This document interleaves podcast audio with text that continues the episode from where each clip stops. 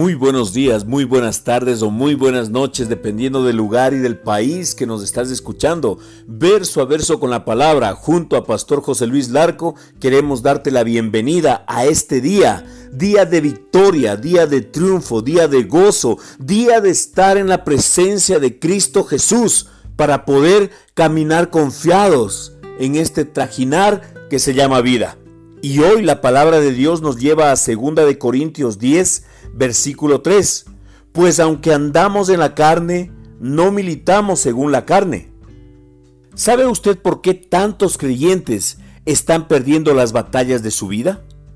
Porque están peleando contra el enemigo equivocado. Se les ha hecho creer que si alguien les dice o les hace algo para perjudicarlos, deben considerar a esa persona como su enemiga. Pero están equivocados. La Biblia afirma que no tenemos lucha contra sangre y carne. Y como todo ser humano es de sangre y carne, eso implica que nuestros semejantes no son el origen de nuestros problemas. Y usted me dirá, pero pastor, usted no sabe lo que fulano o sutano me hicieron. Y mi respuesta será la siguiente, eso no importa. Porque si usted desperdicia su tiempo peleando contra fulano y sutano, su verdadero enemigo se saldrá con la suya. ¿Quién es el verdadero enemigo? Leamos Efesios 6, versículo 12.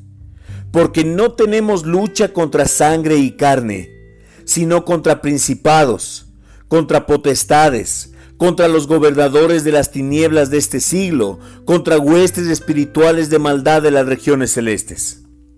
Satanás y los demonios serán enemigos suyos de por vida. Ellos son los culpables de toda afrenta, toda pelea, toda discusión personal que usted sufre. Las personas que lo perjudican y lo ofenden son solo instrumentos de Satanás. Son solamente títeres de Satanás. Cuando él quiere hacerle daño, lo hace por medio de ellas. Recuerde, la persecución no es la expresión del odio que otro siente por usted, sino la expresión del temor que Satanás tiene de usted. ¿Por qué? Porque en su interior está el Espíritu Santo y Satanás tiene temor del Espíritu Santo. Cuando usted está sumergido en la palabra y la emplea como la espada del Espíritu de la que se habla en Efesios 6, el diablo se llena de temor y busca a alguien a quien pueda enviar contra usted. La próxima vez que alguien le ofenda, no se desvíe del camino para pelear contra esa persona. En vez de hacer eso, ate al espíritu que está utilizando esa persona. Olvídese de la lucha contra sangre y carne y empiece a pelear con las armas del espíritu. Efesios 6 del 10 en adelante. Enfréntese a Satanás con la autoridad y con la palabra de Dios y derribemos al verdadero enemigo. Y hoy en esta mañana, tarde o noche, dependiendo del lugar o del país que nos están escuchando, anhelamos que se unan a esta oración. Vamos a orar juntos tomados de la palabra de Dios y creyendo que la autoridad que el Señor nos ha dado está obteniendo los frutos, porque nosotros vamos a guerrear, vamos a pelear no contra carne y sangre, vamos a guerrear y a pelear en el ámbito espiritual. Y en esta mañana, en el nombre de Cristo Jesús, Señor, creemos que tenemos la autoridad que nos ha sido dada por medio del Espíritu Santo en nuestra vida. Señor, creemos, Padre Santo, lo que tu palabra dice en Isaías 54. Ninguna arma forjada contra mí prosperará y condenaré toda lengua que se levante contra mí en juicio, Señor. Padre, en el nombre de Cristo Jesús, Señor, con justicia seré adornado, estaré lejos de la opresión. Padre, en el nombre de Cristo Jesús, Señor, tu palabra dice, porque las armas de nuestra milicia no son carnales, sino poderosas en Dios para la destrucción de fortalezas. Segunda de Corintios 10:4. Señor, Efesios 6:16 dice que tomo el escudo de la fe y apago todos los dardos de fuego del maligno. En el nombre de Cristo Jesús, Señor, tomo la espada del Espíritu, que es la palabra de Dios, y la uso contra el enemigo, Señor. Fui redimido de la maldición de la ley. Soy redimido de la enfermedad. Soy redimido de la muerte espiritual, Señor. En el nombre de Jesús, Señor, yo declaro, Señor, que venceré sobre todo porque mayor es el que está en mí que el que está en el mundo. En el nombre de Cristo Jesús, Señor, yo declaro, Señor, que el gobierno de mi vida, Señor, en el nombre de Cristo Jesús, Señor, está dirigido por Jesús.